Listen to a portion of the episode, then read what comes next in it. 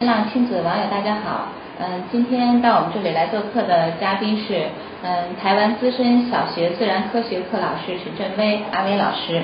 嗯，大家好。阿威老师一直在台北县建安国小当了十年，呃，五年，之前还有个学校五年，总共十年。目前在台北教育大学自然科学教育系博士班进修。对。嗯，非常欢迎您到我们这里来。呃，首先我想问一下，就说六一儿童节快到了，没有几天了，一般在台湾会有什么样的？就比如说，呃，家长会考虑给孩子送礼物吗？会啊会啊，儿童节大部分家长都会不呃，小孩子也会要求家长要买礼物。会要求是吗？会啊会啊会啊，但是呢，我们在台湾有一个很有趣的现象，就是每到儿童节的时候啊，就会有一个儿童痛苦指数的调查。他那个标题就叫做儿童痛苦指数调查。对对对。很奇怪，每年都做，而且每年痛苦指数都非常的高。啊，而且是年节呃每年都在增高的一个趋势。呃，都居高不下。对。那个为什么？原因 原因就是嗯，孩子觉得他一直被压迫，啊，喘不过气来，嗯。那就是在台湾，这个小孩子的压力也很大，功课很大，对，就是要补习啊，要学才艺啦，要看很多的教科书啊，参考书啦。考试啊，哎，是因为小学生、初中什么这个压力还是很大。其实小学生、初中是不需要考试了。嗯，那为什么呢？但是因为科学或者是数学或语文课，在我们台湾是属于比较重要的课程。嗯那还有英文，啊，他考试都会考，就是在呃，比如说三年级的学生，他每学期都要考几考试，考试只只只要有考试，我们都大家都知道，中国人就最喜欢。呃，这个加强这个考试的。那家长会在利用课余的时间带着孩子去上这些课。对，晚晚上啊，周末啊，对。那孩子应该没有什么自由的时间，压力跟大陆这边差不多。嗯，可以这么说。嗯，你接触到大陆的孩子吗？大陆孩子有啊，我来这边上过孩子的课。觉得两边孩子的状态有什么不同？这边的孩子。普遍来讲，跟台湾比起来，台湾还是比较活泼一点，呃，放得开，放得开来，我会拘拘谨一点，大陆这边。对对对对。是，你觉得是跟一个教育方式有关系吗？可能吧，这个我不是很了解。哎，台湾的话，这个呃，老师可能现在也都比较年轻化，跟孩子比较呃互动起来比较不会那么严肃吧。所以其实我觉得，就大陆这边的孩子来说，如果也做一个痛苦指数的调查，应该也不会低，两边的情形 差不多。对，但是我觉得解决这种压力的办法，其实还是有有办法的。是。嗯，阿伟老师是做老师的，应该很有经验。是，我自己本身也是三个儿子的老爸。那我觉得孩子。在小学阶段不需要，因为像你们这边升初中，现在应该也不用考试。也不用考试，但是对也还是会。对，很奇怪，对不对？照理讲不用考试，应该可以轻松一点了。像我以前小时候，我都觉得说，我很想看一些课外读物啊的书籍，甚至看个报纸什么都不不不被允许。为什么？因为家长总觉得说，哎呀，反正你就是把书读好，把课本读好，把参考书读好，那些都是多余的，不要不要去接触，呃。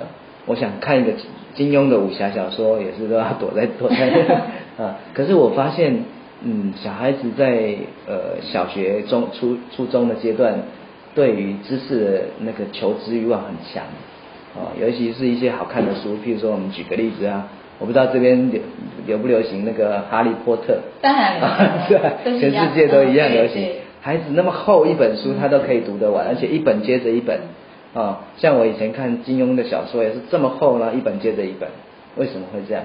你叫他去看一本课本教科书，他反而不想看。可是大人偏偏要他看这个，那不是背道而行吗？你他有兴趣的东西你不让他看，这这太可惜了。而且这个黄金阶段就是阅读的黄金阶段，过了就过了。呃，但阿伟老师，我觉得还是就是说，因为您是教自然科学的，您可能会嗯启发的比较多，因为我们拿到这样的一本书，或者还有一些嗯讲，我们可能会把它当成故事来讲。是啊是啊，这我我觉得很多书都有隐藏的那个科学的概念在里面，那可能这样反而好啊，因为家长可能不知道这是科学的书。对呀。如果你让家长觉得这是科学的书，反而家长会会惧怕。嗯。呃，就是说，嗯，这个我我不知道我会不会讲啊，我我怕我讲错啦。事实上，你可以跟孩子一样，就是完全不懂的，跟着孩子去学啊。那事实上，如果要要知道什么样的书是比较偏科学的书，是可以呃去网络上查，现在也有很多专门在。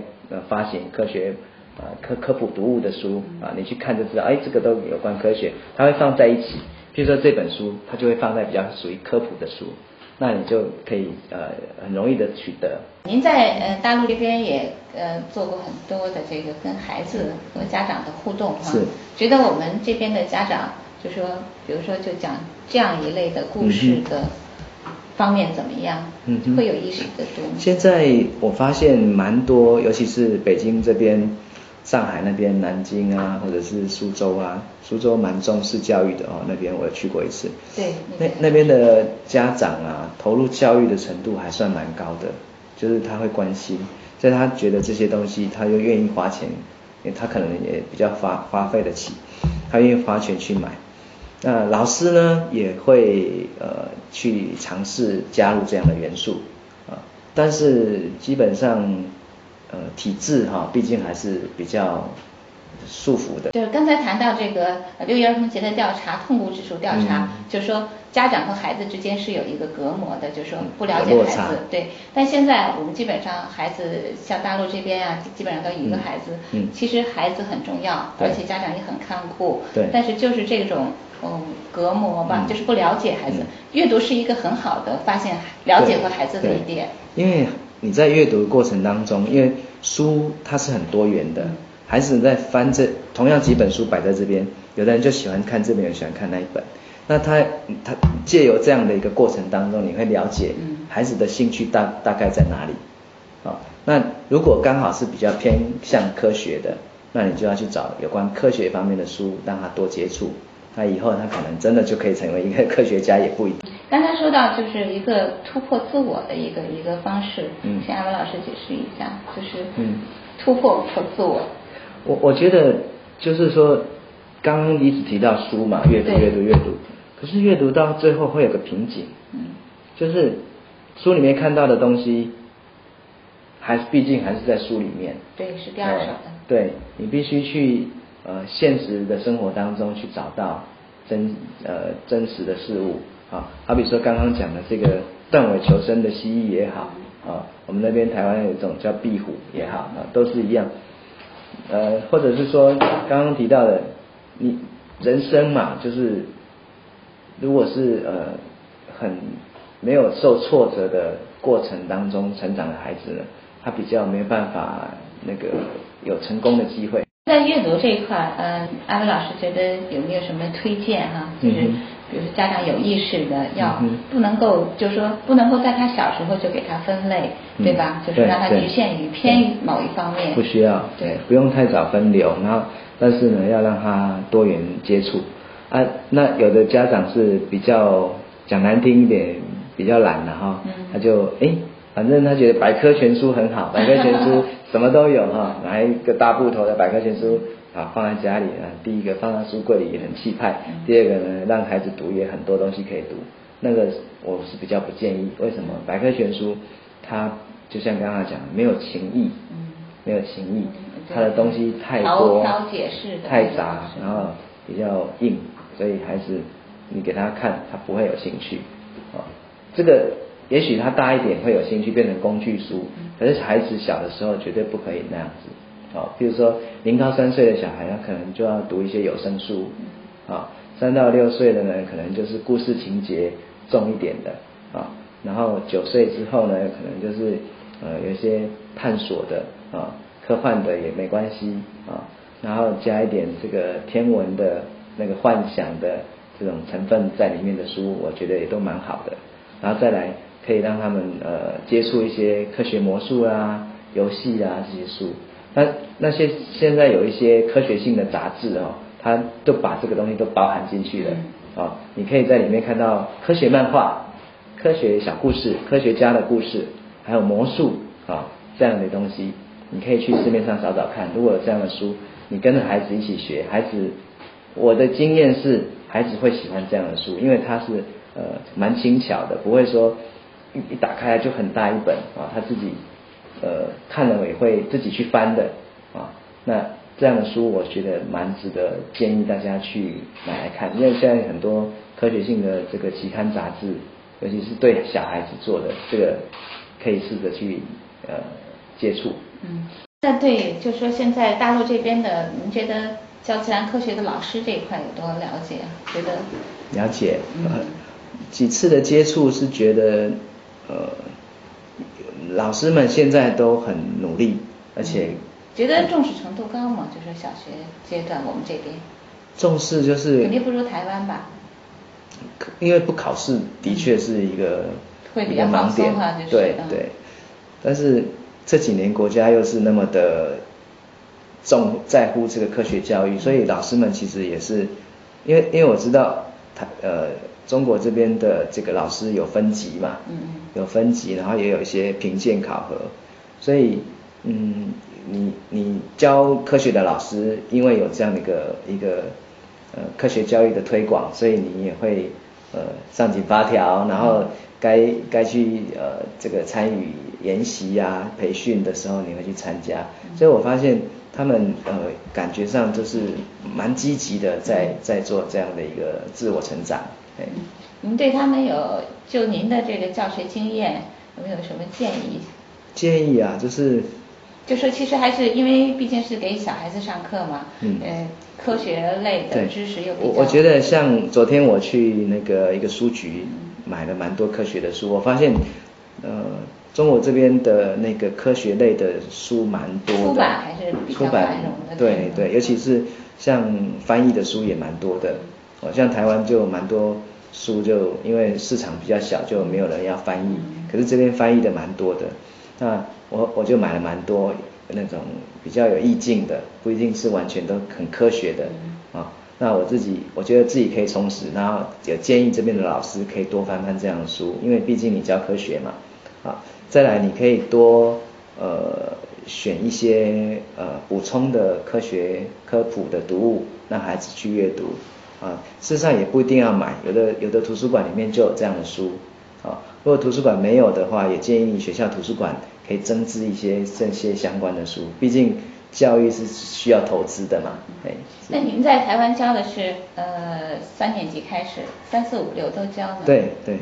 那比如说这个阶偏重高年级。高年级对吧？那同三年级、四年、五年、六年还是有不同的吧？就说他对这一类的了解程度，家长应该怎么配合？家长啊，嗯，家长我是觉得应该。跟老师多配合，包括阅读的这一块都不一样。对，如果说有机会，这个老师要要建议呃学生或家长去购书啊，啊去读书啊，或者说让你在家里培植个什么小植物啊。对，我觉得家长应该是要能够尽量配合，让他这个种子看能不能埋的埋下去，有机会发芽。对，嗯，就是家长还是要配合做很多的工作。我觉得这个。就说，所以刚才就说到了孩子的痛苦指数问题，就是说，因为真的是孩子会变成什么样，他的痛苦指数是高还是低，是家长。希望下次是调查快乐指数，就是，快乐指数也可以上扬。因为说实在，你如果愿意陪着孩子成长，把科学当成一种生活啊，种种植物啊，玩玩游戏啊，还或者是说平常的这个呃课业。上面的话有一点这样的东西调剂的啊，他他会觉得比较快乐一点啊，那痛苦指数可能会下降。其实科学这一块就是说，呃，现在我们说到说回到，因为我们总在说这个科学跟阿伟老师，阿伟老师怎么有一点概念哈，就是我们老师会强调科学的概念，但是嗯，对于一个孩子来讲，就是说嗯，他慢慢长大之后，对他的思维会起到很大的一个，不光是视角的问题，对吧？就是这部分就是。嗯，他不会是偏的，就是说，包括刚才说到这个头脑的这个发育，嗯，对吧？对。如果您呃懂得科学的方法，嗯，呃多一点科学的素养的话，呃做事情会比较有方法，比较有结构啊，比较不会乱了阵脚，哎。啊，这样的话对他未来在不管做什么事情，在规划上面也好，执行方面也好。呃，都会有一些帮助吧。嗯，对其实现在家长也越来越重视这一块了，包括嗯，比如说书籍呀什么这块，家长都很踊跃，就是只不过在方式方法上可能会嗯稍微欠缺一点，尤其是在。低龄一点的时候，低龄一点的时候就不太意识到这，就会觉得说，嗯，我阅读科普类的书是再大一点的时候的事情，好像是都会有这样的想法。对对，其实这个张瑶老师、阿威老师来说是应该是从小就开始打基础的。我我觉得不要分科学或非科学，而是呃普遍的阅读，在越小的时候越好，呃让他养成习惯，然后找到他的兴趣，嗯，以后他是属于科学的，就科学多读一点；不是科学的就。呃，科学学非科学就少读一点，这没关系，是兴趣。但是小时候一定不要太早帮他界定说，哎呀，这种科学的书就晚一点再看，不需要。月的第三个星期日呢是父亲节，今天正好阿威老师在这里，又是作为一个父亲的角色，带着三个孩子，另外还是一个老师，所以我想请阿威老师就一个父亲的角度来谈一下，就是说怎么跟孩子，就说父亲在孩子的成长过程当中有多重要。呃，身为一位父亲哈，爸爸嘛，总觉得呃比较愧对孩子，就是比较忙于工作，比较没时间陪孩子。啊，但是相对的呢，嗯，如果你多花一点时间在孩子身上的话，那个投资报酬率应该会蛮高的。怎么讲？我觉得，尤其是刚刚我们在谈到科学、科学阅读、科学素养的提高哈，科学兴趣的培养，事实上。父亲就是爸爸的角色哦，是一个非常非常关键的角色。因为孩子的模仿对象来讲的话，呃，父母亲两位来比较的话，父亲是比较占绝对的一个关键角色。对，就是孩子真的是会去因为爸爸在做什么而去学他做什么。像刚刚我讲的，爸爸如果喜欢读书，会比妈妈喜欢读书来的更有。这个关键，爸爸的父亲这个影响更影响力更大。那在科学的部分更是这样子，因为就像大家刚刚在提的，就是说，呃，一般的人对科学比较没什么概念，尤其是当妈妈的，呃，可能这方面更感性一些，对，比较感性，所以逻辑这一块会比较欠缺，普遍会觉得比较欠缺。那呃，这个爸爸的部分感觉就是思路会比较清楚，然后对科学比较容易。呃，切入，所以如果呃爸爸在这方面呃能够带领孩子就做科学的阅读的话，呃互动起来那个效果会更好。嗯，对。所以我们很希望啊那个嗯爸爸多陪伴孩子，爸爸多陪着孩子成长，会起到不一样的作用。好，谢谢大家。